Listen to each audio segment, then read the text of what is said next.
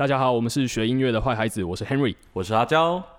诶以前不是有一句广告词说学音乐的小孩都不会变坏吗？嗯，但我其实还蛮讨厌这句话，为什么？就我觉得学音乐的小孩应该要至少有一点坏，哦，怎么就是那么坏？像我从小就还蛮讨厌被人家说乖，我也是，就是你知道乖，他就是说哦啊你很乖，就是说你没有意见，对你很啊然后反正你就是很顺从啦。其实这样就是一个没什么想法的小孩嘛。嗯可是你看学音乐，我们去看伟大的演奏家、伟大的作曲家贝多芬，其实他们都还蛮坏的，就是说他们都一直在挑战现状，一直在找寻一些突破的点。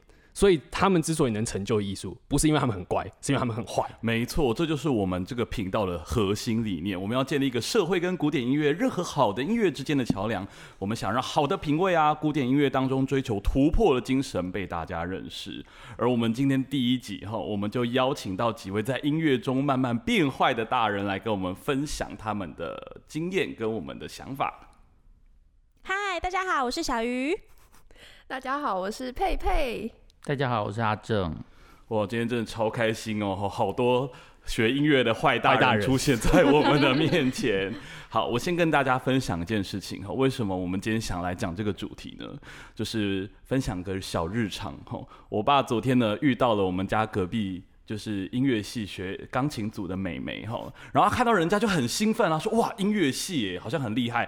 然后他就看了那个美眉，就看了很久，就说你会弹大黄蜂的飞行吗？听说厉害的人都会弹大黄蜂的飞行哎。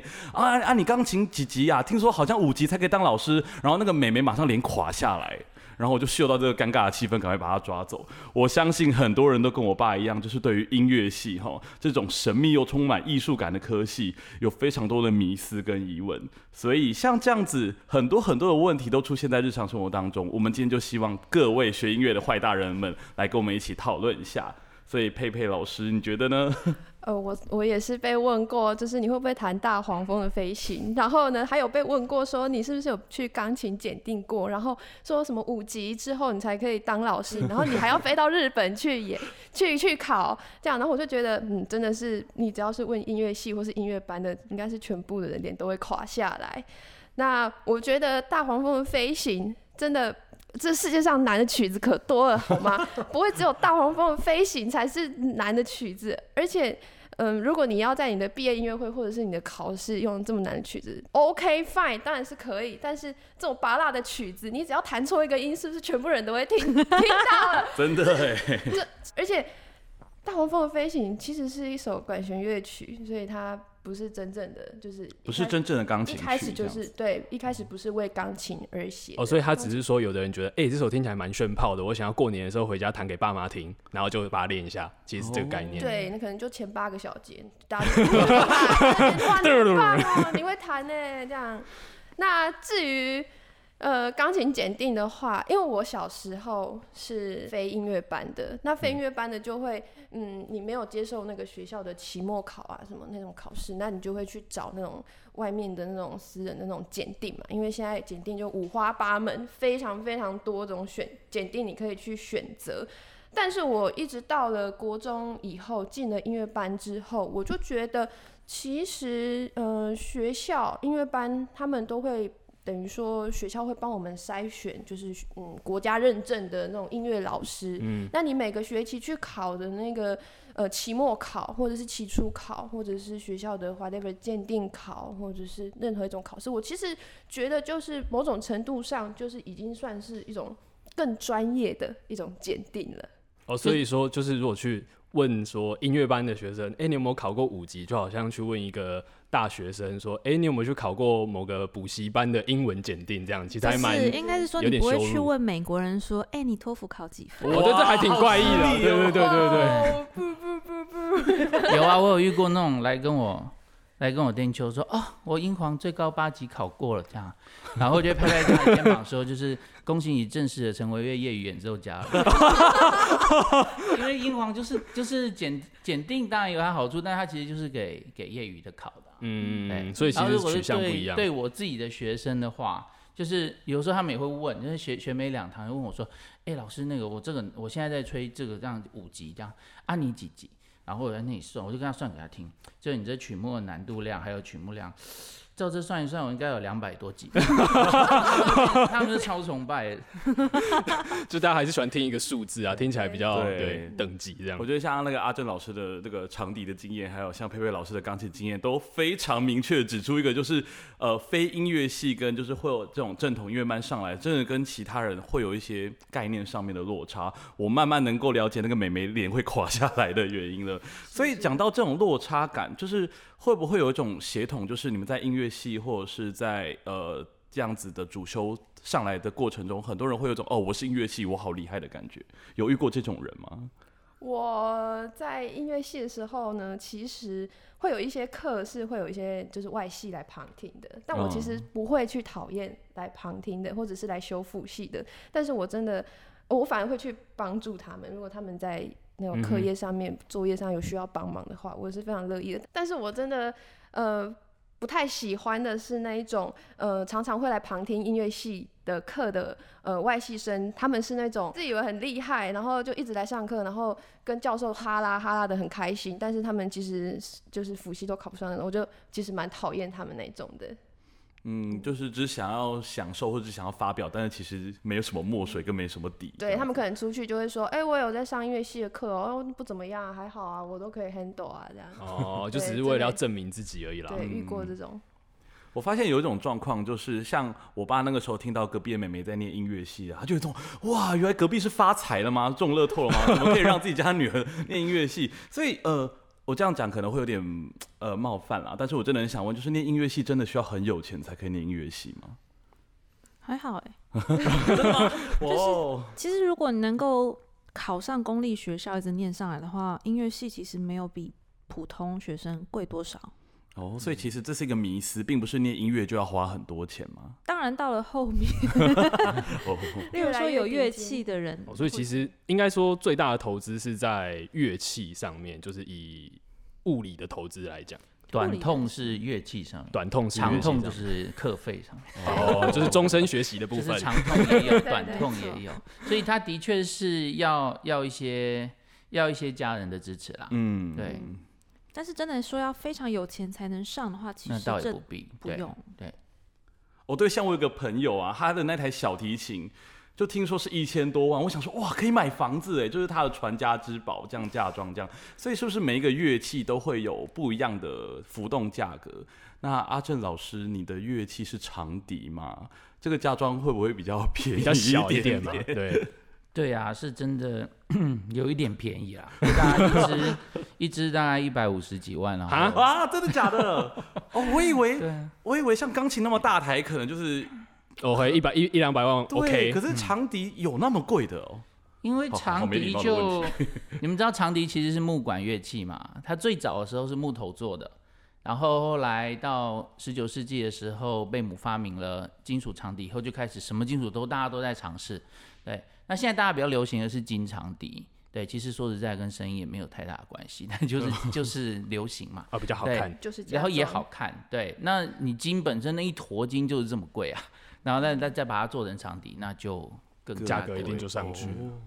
像我自己就有一支金长笛啊，但是它也是，就是我最近才买的，就是它就是说实在的，是为了为了练习用的，我以为是发财了。没有没有我 没有投资用的，还蛮还蛮奢华啦，就是就是因为每一个乐器对对长笛家来说，每一个乐器它会有一个不同的不同的阻力，所以像坊间你找得到的，可能就有木头的、银的、金的，或者是金跟银混合的。然后像初学的小孩用的是镍银合金跟铜在里面，对，还有一些比较特殊的材质，像什么玻璃啊，然后塑胶啊，都都可以有。然后声音就会不一样，真是蛮好玩的。哦，所以就会依照不同的音色需求而去选择你这一场演出使用的长笛，这样子吗？嗯，我会，但因为因为因为我自己有有蛮多支的，但其实它也不是必要啦，只是对，因为我觉得音对对我现在来说，音乐就是好玩嘛，所以嗯就是用不同的，有时候用不同的长笛，只是就是让我自己的心境跟状态就进入那个更融入一点更多的多元的选择，这样。所以大家如果想学长笛的话，还是不用太害怕，不一定要买纯金的，OK 对对对对 OK。哎，可是我之前在听乐团的时候，我有看过那个有一种黑色，然后短短的，那个是什么东西啊？就是好像是长笛，短笛，哦，就那么简单吗？哦，他就说他就是他就是比较短的，比长笛短，比长笛短叫短笛。所以它的音音音高是比较高吗？还是说音色比较怎么样？有跟长笛有这样的差别？嗯，如果就是眼尖的，就是视力很好的人，就发现就是短笛的长度刚好是长笛的一半，哦哦所以它就是物理现象来说，它就是长笛的高八度。哦，这是物理所以就物理现象。它吹一个长笛的低音瑞一样的指法，嗯就是短笛上就会变中音瑞，就是我们我们钢琴上高一个八度的瑞。OK，那可是这种乐器的话，它是不是就会听起来特别的特别的尖锐？因为高音其实会有点刺耳嘛。超级尖锐，所以老师是有职业伤害的感觉。哎、真的有哦，真的有，就是就是在很就是如果是专门练习短笛的人，例如说你在乐团里面拿短笛，就是你做短笛的位置，就是每天都要吹短笛，其实都会有相对应的保护措施。哎什么样的保护措施呢？把它打晕吗？嗯，你是问说穷人还是有钱人？哦，有差别吗？呃，那我们先问一下，就是说 平民版的好对对，平民版哦平民版其实就就卫生纸有个球塞进去，太太平价了吧？对，然后我们通常就是塞右边，不会塞左边，所以是像我们说不要做短笛的右边嘛，对你做短笛的左边就没事。哦，像然后短笛自己演奏者也是，右耳很大声，左耳其实还好，他们也自己也会有哦，就是说自己吹的话，也会也会有这样的也会有伤害。对，那比较高级的呢？比较高级的、哦，像我那时候在荷兰的时候，就是我们学校就是每年都会有这个耳塞厂商来拜访我们，然后他们就会卖我们一种超级高档的耳塞，它是就是你如果要的话，它就要量你的耳朵的形状。去量耳定做，哇哦是克制所以所以这个东西也没有办法试用。你试用可以稍微有点效果，它的但是它都会跟你说，如果你自己再定，耳效效果会更好，因为它会量量你的耳朵去去完全贴服，对完全贴服。然后呢，这个耳塞里面的的仪器可以把就是坏的频率，就是那些伤耳朵的频率滤掉，然后你还是可以最大限度的听到你的音色。因为刚刚说的那个卫生纸球的那个缺点就是你同时你自己也听不太到 你自己的声音，哦然后你对乐器音色的掌控就会就会受到蛮大的影响。但是这种很高级的耳塞就可以避开这个，而且它像像你买买车子一样，就是你每年要再去给它再回厂去检查一下你新一下对，然后还有更新。哇，那就好像现在那个 AirPod 有这种主动降噪这样子。对啊，好方哦，便、对对，，其实很像，对，所以大概是多少钱呢？好像要几几百欧吧，一两百欧，大概哇哦，破万台币。真的是哦，一个耳塞破万，对嗯一边吗？嗯，两呃我我那时候没有，我自己没有买，所以我不知道是一边还是两边 应该是一套，应该是用卫生纸就对了。对我还是可能是买了那那个金场地之后就没有吃因为那时候了。我有算过啊，就是买那样一副，我大概可以买大概两万包卫生纸。我说的说的也是一哎、样。这样很方便，你就可以滤掉那些可能呃不对的或者不好的频率。那这样像我们唱合唱团的，我们你说把不准的滤掉，是不是？对，要不然很痛苦，旁边的人掉音。把不准的人踢掉比较。打晕，打晕。它是不是不同的乐器会需要不同的肺活量呢？嗯，对啊，因为每一个乐器它的发声原理不一样嘛。像例如说，所有的铜管乐器它都会有一个号嘴，那你的发声原理就是靠嘴唇去嘴唇去震震动。嗯，对，那这个号嘴就会提供你一个提供你一个阻力，对。然后像木管的话，像簧片乐器也是一样，你会用你的气想办法去震动那个簧片，不管它是单簧还是双簧，所以这这这个震动这个物体这件事情也会变成一个阻力。对，但是长笛的阻力就很特别，因为它就是一个像吹口哨的那个状态，所以你的气，像初学者最容易晕，就是因为你一直吹气，一直吹气，一直吹气，长笛也不会提供你一个一个阻力。对，所以虽然它肺活量对初学者来说应该是是很大的，所以才需要。我就我自己觉得初学的长笛老师是最重要的，因为他会帮助你做对的事情，这样不然你可能会吹，然后吹到缺氧。很容易晕啊，三十秒之内晕是很正常，大人都会。哎，可是你你想一下，如果我们今天一直吸气吐气，对啊，大量的对，三十秒，其实是真的会蛮晕的。马上就晕了。嗯这我们不会让学生这样子晕下去了。就是师傅领进门的那个前端作业很重要，这样子。所以其实长笛它某种程度上来说，在初学的时候，它的对那个气的肺活量来说，可能会比小号啊，或者是一些木管乐器来的更，就是说在训练上面更加的重要。嗯，对，更加的重要。我们会避免让它变成一个很费力的那个，因为它实际上是不用不用那么费力。嗯，OK。哎、对啊，所以这种看起来优雅的这些吹奏家，其实应该是非常非常耗力的，就是非常非常耗能量的。所以是不是在一场音乐会之后，大家都蛮会吃的？就是我我有听我有听说，就是好像铜管就是都是蛮爱吃，然后蛮爱喝的，这是真的吗？哦我也想知道，真的吗？应该是吧？就我是啊所知是啦，对啊。我以前在乐团的时候，我记得那时候我刚刚来台北，然后就参加一个乐团，一个管乐团，对。然后就除了我以外，好像其他都是其他朋友都是铜管。然后有一天我们就约那个约要吃那个饺子饺子大会，对。然后我就我就时间到，我就到到我们团部那地下室，然后一开门就看到两桶，就是外外面那个便当店的那种大桶子，然后两桶一碗玉米浓，一锅玉米浓汤，一锅酸辣汤。我说他们在干嘛？他说就是吃饺子前 我们先热身一下。我以为那个八方云集嘛？对，然后他们就把那两碗就喝喝掉，又开始包饺子，包了大概一两百颗饺子吧。然后嗑完以后，他们就出门去吃，吃到饱。什么意然后就我我一个等等等人我一个人躺在团部，真是动不了了。所以是先喝两碗汤，对，然后包饺子，然后吃完饺子，就也饿了啊。对，因为因为因为刚刚吃的很累，所以我们再去吃吃到饱补充。然后这是他们日常生活。对，天啊所以，所以是说，就是说，因为铜管可能真的它需要像我们刚刚讲的哦，比如说兔吧，它需要很大的肺活量，所以它多吃一点，这个是对说肺活量、对使用气息是有帮助的。还有那个力，量的维持，就是说体重、体重跟使用气流是有正比关系的嘛？其实就很多人都说，是不是声乐家好像越胖唱越好？可是那不是肺活量变多，肺活量还是要靠运动来增加。会说声乐家越胖唱越好，其实主要是因为身体就像一个音箱，那你音箱越大就越大声嘛。哦大概有点像这样，但也不是一定啦。那其实唱歌的时候，主要还是它比较像是一个运动员的肌肉训练，嗯所以当我们在唱歌的时候，需要把肋骨那边稍微撑开，哦然后横膈膜也要用力，对那边撑开。那当然撑开的时候，你就会在唱歌的时候更好使力。那我其实自己去年强速的减肥过，减了十公斤。哇哦，然后那因为很短的时间减这么多，所以感觉就很深刻。当我胖的时候，我的肋骨无时无刻都是开的。我其实是被是 被撑开，是不我？其实不太用用力就可以唱，我基本上嘴巴只要张开就 跑出来。那后来突然变瘦的时候，因为我去年减的时候没有重视太重视肌肉的运作，嗯，那你在变瘦的时候，其实要把肋骨撑开。你如果肌肉可以用上力，背肌那附近的话，其实还是可以达到一样效果。但是我没有，我就只是变瘦而已。然后就突然觉得，哎、张开嘴巴声音怎么变得这么尖、这么小、这么不圆润，就唱的有点辛苦。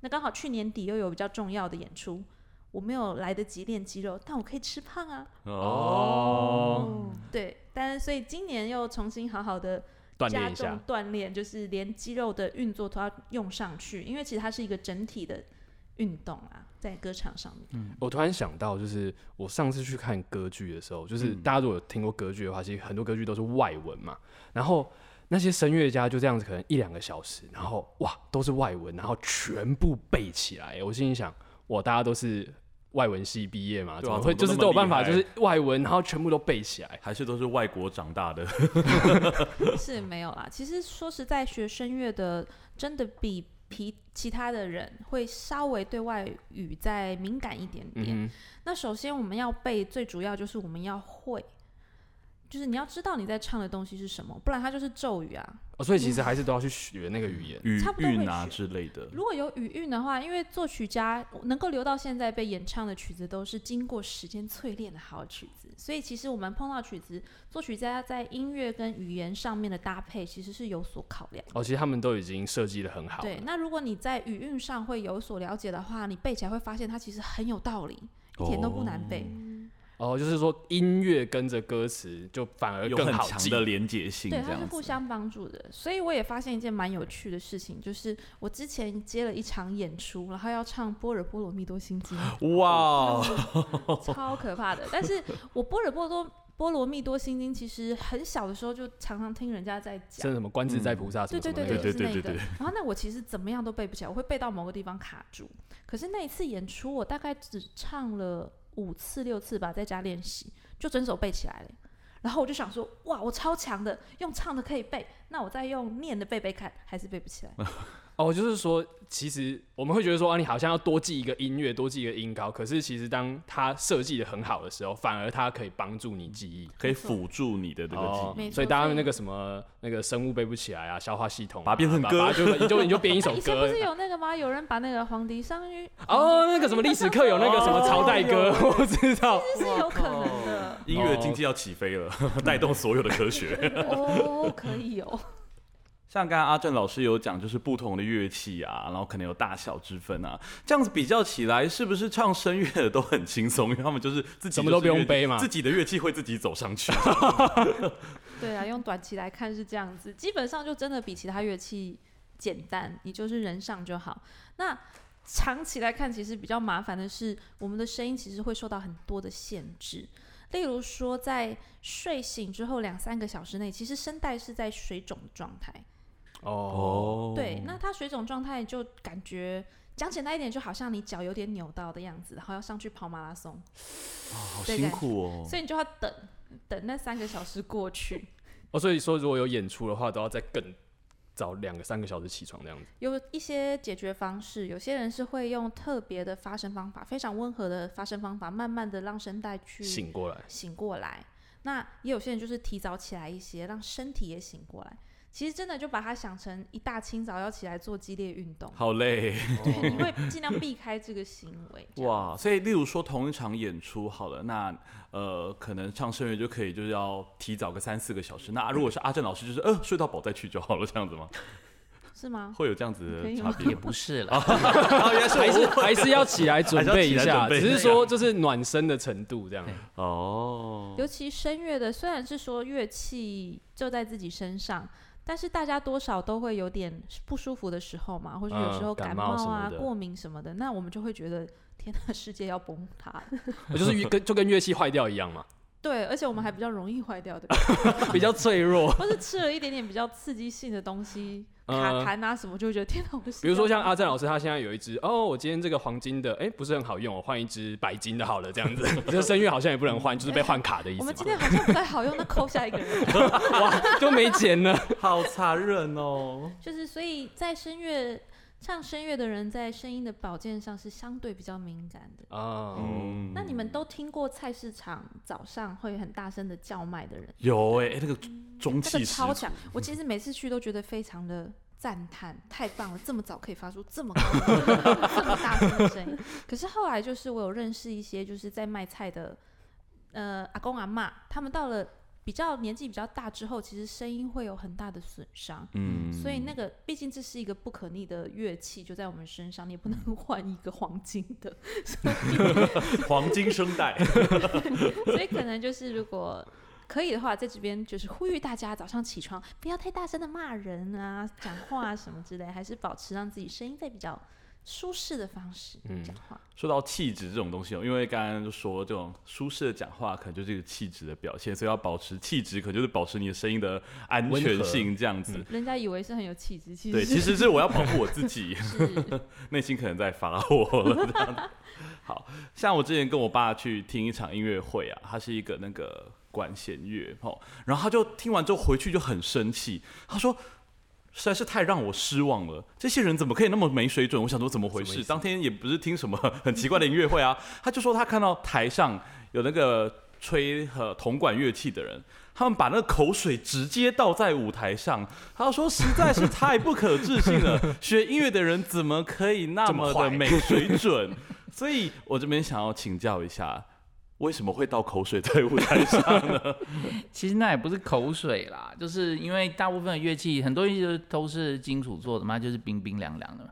那我们吹气的时候，我们气是热的，所以它就会在，它就会就是累积在管壁，就会水蒸气。哦，对，哦所以例如说像长笛的话，你就看，就是它的尾关尾短尾那个末端就会滴这样一滴一滴一滴这样，然后就有点恶心好。历历在目。哦，所以所以那个长笛在吹的时候，其实里面就是在进行蒸馏这样子。这个物理现象可以这么想，然后就会有蒸馏水跑出来。哦，其实很干净的啦，蒸馏水。所以整场演出完，整个地板都是湿的。对啊，因为像我刚刚讲，长笛是一滴一滴一滴，可是像铜管那种，你就是调音管打开就啪，就是哗啦就在地哇。靠！那还是蒸馏水。呃，它但它其实是干净的纯水，大家不要误会。是的，好可怕、哦！这样想起来觉得很不可思议。原来就是在台下听这个整场音乐会，其实在台上发生了很多我们意想不到的事情。这那样，加油跟爸爸解释一下。对，回去要跟我爸好好解释一下，希望他听得懂。。像我都觉得好像吹长笛跟呃唱声乐女生比较有气质，其实不然啊。但是会不会在音乐圈有个状况，就是如果女生例如说吹吐吧，她会不会就是反而嫁不出去，气质就是比较粗，会会有这样的社会有这个印。象。对啊，其实现在比较像这种刻板印象都少很多啦，大家都很很多元，爱选什么就选什么。嗯那你说真的有什么影响的话，我觉得每一个乐器，因为你如果长期练习下来，它就会有一种算是职业伤害吧，外观上的职业伤害。就例如说，像所有小提琴、中提琴，他们的脖子都会烂一块，脸脸很漂亮，都脸都很漂亮，脖子就脖子哦因为因为都要夹乐器。对啊，然后竖琴的都很优美，每个都仙女，然后握手的时候就呃，十只手指都是茧这样。对，以为他在做粗工的。哦，哎，可是那钢琴家不是手都是这样，哎，细细长长，因为越用越长嘛，对不对？是吗？用乐长，这是这是什么？就是八度乐坛，了对啊然后就细细长长很优美啊说吗？没有吧？我觉得这真的是一个迷思哎，因为我自己的手真的长还是还好。我觉得弹钢琴应该是手的那个宽距要够宽，因为我们都是要。嗯，很多时候都要弹超过八度的曲子，因为像我们俄国就有一位巨人真的作曲作曲家 Rachmaninoff，或者是很多很优秀的作曲家，他们都会写那种手宽距很宽的。那我们其实要训练的是，不是手要一直变长，我们是要一直把我们的手那个宽距可以越打越开，这样其实是比较好的。那关于又细又长又漂亮这件事情，我觉得我自己的手指头的关节是粗粗的、欸，真的没有想象中的那么漂亮。然后指甲，我觉得定期就要剪，所以我们就没有办法去做美甲，也没有办法去做光疗。哦对，因为我们的我们的手指头就是要用那个肉垫，就是指尖的肉垫去嗯弹，所以是不能有碰到指甲会有咔咔咔的声音，哦就是会很可怕。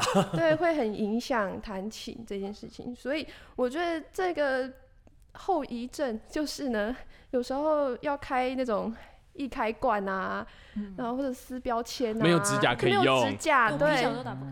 真的那真的很痛苦。所以如果钢琴家说我这个打不开，他不并不是做作，啊，不是，他不是公，他不是公主病，我就真的没有指甲，你想怎样？真的打不开。我还蛮想问，就是因为像我爸都会认为说音乐系的人可能就是有一种仙气，你知道吗？然后就他们就是哦，我不听这些世俗的流行音乐，我都听古典音乐。所以我想问一下在座的各位，你们会听一般会听一般的的流行音乐吗？听啊，我唯一真的不能接受的是水晶音乐。哦，我不信。所以如果去，例如说要去做 SPA 或是哦洗头，他们如果在放那个 噔噔噔噔噔噔噔那种东西，我会觉得很阿杂。嗯，我真的不能再接受摩斯汉堡再放那些音乐了。哎，摩斯汉堡好像他们有一个清单，就都全部都是水晶音乐。对，很很恐怖。我觉得我听到绿钢琴，然后有一次我听到那个肖邦还是什么的，他们就是没有没有感情的哒哒哒哒哒哒，然后就弹弹弹。对，而且这在干嘛？而且他们是古典音乐水晶版大全，对，超级厉，害的，就是很很恐怖。痛苦。这种首先是他音乐没有方向感，另外就是听起来太乖了。对他不够坏，因为不是说不会，就是他太规律啦，就是说你水晶音乐就是哒哒哒哒哒嘛，然后声音又听起来很没有怎么讲，很没有变化，音色音色没有变化，对，所以我觉得倒也不是说学古典音乐的人不听流行音乐或者什么，而就是像我自己也很爱听流行音乐，只是因为可能因为我们学古典音乐，所以我们的耳朵的敏感度，就是我们会我们会听到一些，或者我们会留意一些旁人不会关注的点。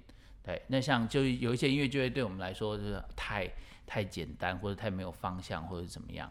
对啊，哦，嗯或是结构就是太太索然无味，你就会觉得很受不了。就可能我哎、这样子我就好像我们也不太不喜欢看那种剧，就是哎、我可能看个开头就知道结局了，就是、哦真的就是一个电影一个多小时，呃我干嘛坐在里面？时间对啊，哎、可是像如果老师们对音乐这么敏感的话，你们有办法像我们以前读书嘛，有时候、嗯啊一边听个音乐啊，一边读点生物啊这样子，对你们有办法做到这件事情吗？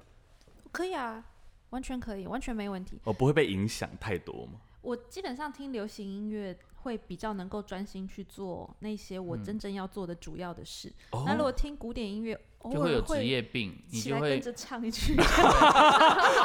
就想说哦，这个 aria 要到我了，我就明突然站起来，就是那个 Q 点到了就很紧张。本来吃饭，就突然看到一个女生瑜伽站起来。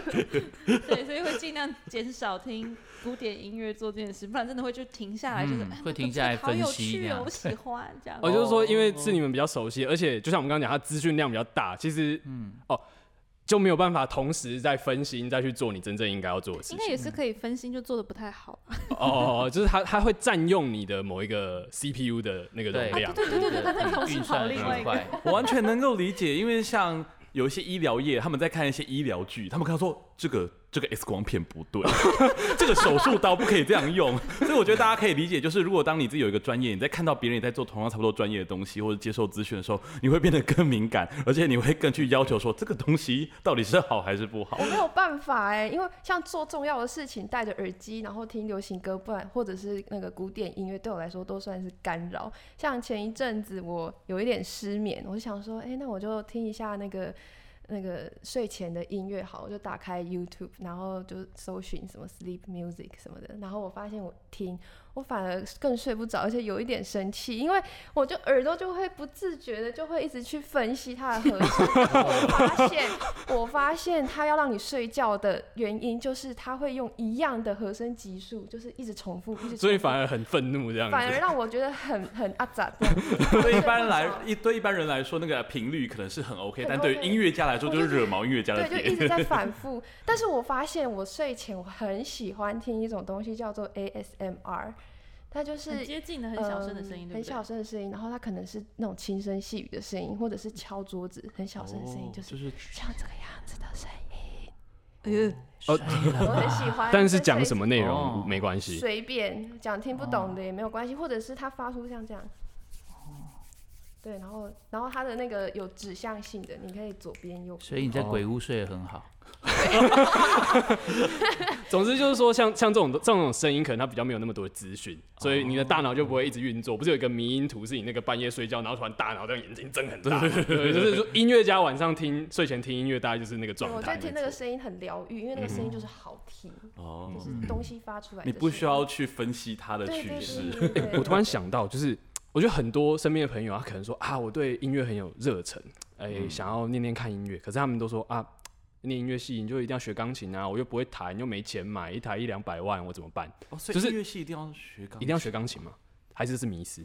一方面是钢琴，它的音域很广，它可以嗯涵盖像是呃什么呃 clarinet 的音域啊，flute 的音域啊，所以它是一个你看得到键盘，嗯然后它嗯嗯又是一个很宽广的一个就是把我们耳朵听到的东西可以视觉化。弹出来，嗯对。然后加上钢琴，它是一个你可以弹出和声，哦，就是可以两只手弹出多个声部这样子。部的一嗯个乐器。对，所以我觉得弹钢琴是蛮必要的。哦，除了手眼协调之外，你还可以训练自己脑袋在处理音乐的那个感觉。嗯，哇哦，难怪大家会说，难怪大家就是你半夜那个嗯听音乐的时候会一直分析啊，因为你脑袋已经随时习惯在就是处理大量的资讯了。对，难怪大家说学音乐会变聪明，因为你看我们平常听音乐就听过去就没了，他们在脑袋做那么多事情。哎、这个真的是有有那个科学家做过一件事情，就是我们都知道大脑里面有区域是主思语言、主思情感嗯或者什么。嗯。他们在一个钢琴家的头上插很多那个接很多那个探测的、嗯探测他脑波的那个，然后让他去弹，然后发现钢琴家在台上演奏的时候是全脑运动，哇哦，就是你你你想嘛，你看你又要两只手手眼协调，你你又要有顾及一些音乐性的情感面的东西，你要很理性的去把那些音弹对，去把节奏稳定。各位家长们，为什么还不送小孩子去学钢琴？对，重点不是会变乖，重点是会变聪明。对啊，哎、我跟你说，变乖，他可能一辈子安安静静、平平稳；变聪明，他可能带来荣华富贵。就可以买很多买很多支长笛。场地金钢琴，哦？金房子，连你用的汤匙都是金的，不用去缠别人不用自己金汤匙。哎、但我还是要问一个比较残酷一点的问题。很多人会说，哎、你学音乐的话，如果没有达到顶尖，其实就会有点活不下去。顶尖也不见得活得下来。更残酷。所以为什么学音乐不能太乖？你知道像，像巴黎有一间学校，不要讲哪一间，就是很多人都会去。好，对，有旋转门那间吗？我不知道。对，那他你知道那间学校，我们只知道他很多人会去，可是其实你不知道他一年就量产两百多支台湾的长笛毕业生。那你说实在，你不是特别好，或特别烂，谁记得你啊？就是说，就连到巴黎，还一年还都有两百多个。对啊，所台以湾的对台湾的，所以就会回台湾就有这么多。对哇哦！可是如果像一般在乐团里面，可能长笛就是两支、三支最多了嘛，对不对？对啊。哇，竞争好激烈哦。嗯对，所以我觉得还是真的要够爱啦。如果不够爱的话，谁能够带领你继续往下走下去？饭都吃不饱了。对啊，套句我最这两天看到的话，大家都说学音乐不能当饭吃，嗯可是说实在，除了米饭本身的话，什么东西能当饭吃？好有道理，也是蛮有道理的。好有哲理，让我想一下。而且能够一边做着自己喜欢的事情，然后一边又还活得下去，其实是一件人生蛮满足的事嗯，情。就是我记得我以前大学毕业的时候，有一个老师跟我讲过一句话，他说，其实他觉得就算是医生，就算是工程师，很多职业都有他自己的苦。我们最后只需要问自己一个很简单的问题，就是你到底愿意为了怎么样的人生吃怎么样的苦？所以就是说，其实今天来了很多音乐家，他们都跟我们分享了很多，就是就是学音乐有它困难的那一面啊，但是也是因为我们历经了这些困难，我们才会成就一些更好的艺术。嗯，真的，今天真的非常开心的邀请到小鱼老师、佩佩老师，还有阿正老师，哦，这三位已经变坏的音乐人 来现身跟我们说法，哈，解惑了我们许多大众会有的迷思，也非常开心的，哈，在今天的第一集，就邀请到这些老师来跟我们分享。没错，希望大家都继续支持我们的学音乐的坏孩子孩子，我是阿娇，我是 Henry，我们下次见。见